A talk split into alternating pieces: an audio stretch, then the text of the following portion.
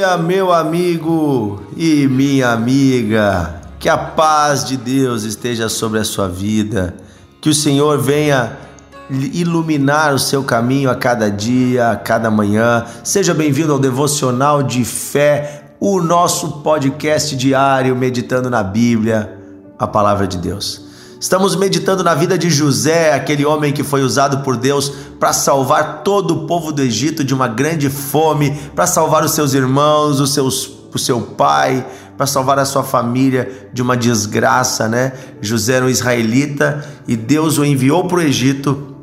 E ele lá no Egito passou por muitos problemas por 13 anos, até que então teve um encontro com Faraó. Deus usou ele para uh, decifrar uns enigmas, os sonhos e propor um caminho para salvar o Egito de uma grande crise que se aproximava, uma crise de alimentos. E aí José se torna governador. Nós já ouvimos toda essa história nesses últimos dias aqui no nosso devocional.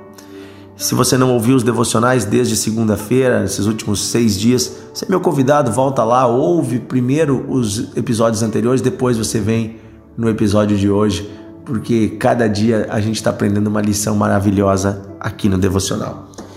Hoje diz assim para nós, uh, Gênesis 41, 50, a Bíblia nos diz o seguinte: Antes de chegar a fome, nasceram dois filhos a José, os quais lhe deu a Zenate, filha de Potífera, sacerdote de Om.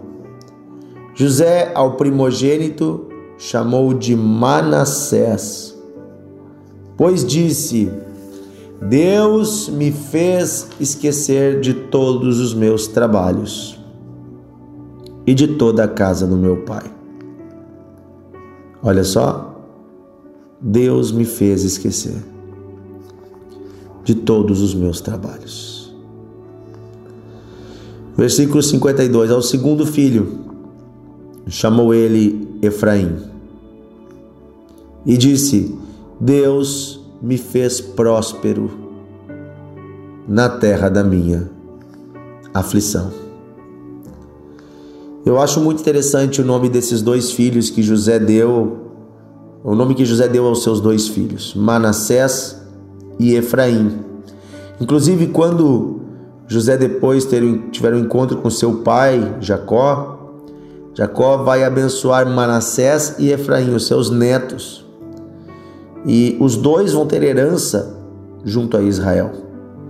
Então é interessante que Israel, você vai ouvir falar das doze tribos de Israel, são os doze filhos de Israel, de Jacó, né? As doze tribos você não encontra uma tribo de José, mas você encontra duas meia tribos, a meia tribo de Manassés e a meia tribo de Efraim, que juntas são a tribo de José. Por que isso? Porque José ganhou a bênção em dobro de formar duas nações, dois povos, duas tribos. E é interessante que José escolhe esses nomes, Manassés e Efraim. Naquela época, gente, os nomes tinham um significado. As pessoas davam nomes conforme o significado né, de uma palavra. E Manassés significa Deus me fez esquecer os meus sofrimentos. Deus fez esquecer os seus sofrimentos. Veja, José passou por muitas coisas difíceis. Ele foi traído por seus irmãos, se tornou escravo, trabalhou muito, foi injustiçado na casa de Potifar através da esposa de Potifar foi para uma cadeia sendo inocente, trabalhou, trabalhou na cadeia, ajudou pessoas, esqueceram de José, prometeram ajudar ele e esqueceram dele por dois anos. Veja, José tinha todos os motivos do mundo para ser um homem rancoroso, para ser um homem que ficava guardando mágoas no coração. Mas esse não é José. Este não é um homem cheio do Espírito Santo. José, sendo um homem cheio do Espírito Santo, cheio de Deus, ele não guardava mágoas, não guardava rancores. Por que, que ele não guardava? Porque Deus ajudou ele a esquecer os seus sofrimentos. Gente, o esquecer aqui não quer dizer que ele não lembrava, não, não é uma amnésia. Aqui nós poderíamos trocar esta palavra esquecer pela palavra superar. Porque é esse o sentido que essa palavra tem. José superou, José deixou para trás. Ele decidiu não ficar mais lembrando, ele decidiu não ficar mais guardando no coração os seus sofrimentos. Tudo que fizeram de errado para ele, todas as injustiças. Sabe, essa é uma atitude de um homem de Deus, de uma mulher de Deus, decidir deixar o passado para trás. Se não, queridos, o passado vira uma carga sobre nós, um fardo, e ninguém consegue andar direito com fardo. Imagina se você ficar carregando os fardos dos seus erros ou dos erros dos outros, você não vai conseguir viver os propósitos de Deus. José deixou para trás o passado e olhou para frente. José deixava o passado para trás e olhava para frente. Paulo diz isso, deixando para trás as coisas, né, que para trás ficam, prossigo para o alvo, prossigo para a frente. A Bíblia também diz que nós devemos lembrar dos benefícios de Deus, ela não diz para a gente ficar lembrando da desgraça. Mas tem pessoas que eu aconselho às vezes, que eu converso, que todas as vezes que falam comigo, me contam todas as tragédias que passaram na vida. E tudo bem, a gente lembra. Na primeira vez que a gente conversa, eu sempre peço para os irmãos contarem um pouco da história da sua vida e é bom, eu gosto de conhecer a história para entender o contexto da vida da pessoa, para ajudar a pessoa.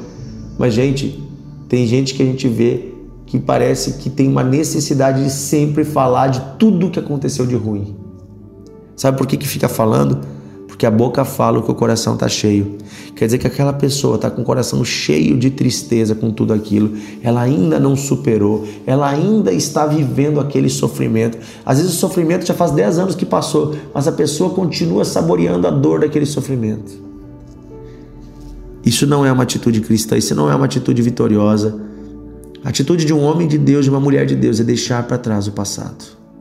E aí você vai ter vitória. Aí vai acontecer, olha só. Ele não pôde ter Efraim sem primeiro ter Manassés. Para ele ter o segundo filho, primeiro teve que ter o primeiro. Olha só, o que é o Efraim? Deus me fez próspero na terra da minha aflição. Deus me prosperou, Deus me abençoou, eu progredi, eu tive sucesso.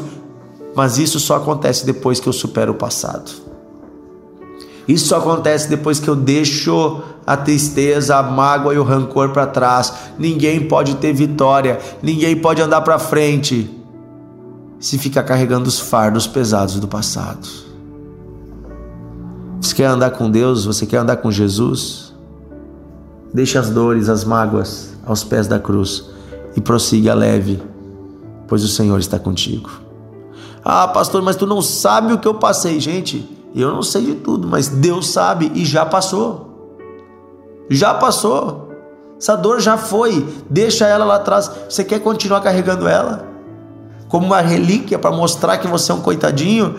Sabe? Tem, duas posturas que você tem que escolher qual delas você vai ter.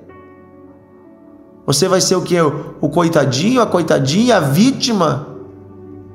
Ou você vai ser aquele que superou, aquele que venceu, aquele que se tornou forte no meio da aflição. Você pode escolher se você vai ser a vítima, o coitado, ou se você vai ser o sobrevivente. Deus nos chama para sermos sobreviventes, fortes, fortalecidos. Deixar o passado para trás. Deixa esse complexo de coitadismo. Deixa esse negócio de ficar tentar sempre mostrar para os outros que você sofreu bastante. Já Deus sabe dos seus sofrimentos. O sofrimento não te torna melhor que ninguém. Sofrimento não te torna melhor que ninguém.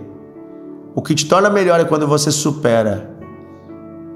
Aí você está crescendo, aí você está progredindo. Vamos superar o passado, vamos andar para frente. Vamos olhar para Cristo. Gente, a nossa vida não é nessa terra. Essa terra é passageira. A nossa vida verdadeira ela está por vir. E um dia na eternidade, olha, a gente quase nem vai lembrar mais dessa vida. Quando passarem milhões e milhões de anos, nós vamos olhar para trás e vamos dizer assim: nossa, aquilo lá foi uma coisa tão pequena e tão distante, era tão ínfima, era, era, tão, era tão pouco o que eu passei perto da glória que eu estou vivendo hoje, perto dessa eternidade, perto dessa maravilha que é estar sempre com Deus. Sofrimentos do passado nem se comparam com a glória que há de ser manifesta em nós. Aleluia. Esse é o Deus que eu creio, um Deus maravilhoso, um Deus fiel, um Deus que supre, um Deus que cuida e um Deus que tem tudo preparado para nós eternamente. Amém? Vamos orar. Querido Deus e Pai, queremos pedir que o Senhor nos dê a bênção, a bênção de superar as dores do passado. A bênção, Senhor, de deixar para trás a memória, as lembranças, as palavras de tudo aquilo que nos trouxe sofrimento. O Senhor bem conhece os nossos sofrimentos, o Senhor bem sabe as dores que já tivemos. Pedimos que o Senhor perdoe as pessoas que erraram conosco e perdoe nós também pelos nossos erros. Mas nós queremos, Senhor, a partir de hoje, viver um novo tempo. Viver uma nova vida, Senhor, em novidade de vida, uma vida com paz, uma vida com alegria. Queremos, Senhor, viver dentro dos teus propósitos. Para isso, Senhor, eu peço, cura o coração desta mulher, deste homem, desta pessoa que sofreu muito, esta pessoa que passou por dias difíceis. Cura esse coração, Senhor. Ajuda essa pessoa, Senhor, a deixar o passado para trás, Senhor, e olhar para frente. Ajuda essa pessoa, Senhor, a superar os dias da dor, os dias da angústia e a viver novos dias, Senhor. Dias de vitória, dias de alegria. Oh Deus, eu peço, Senhor, que a tua alegria, a alegria do Senhor, seja a força deste irmão, desta irmã. Que o passado fique para trás. E eu peço, Senhor, que chegando Manassés, chegando, Senhor, a superação do passado, chegue também Efraim, chegue o dia da bênção, um dia da prosperidade, o dia do avanço, o dia da superação. Oh Deus, eu peço abençoe este irmão, esta irmã.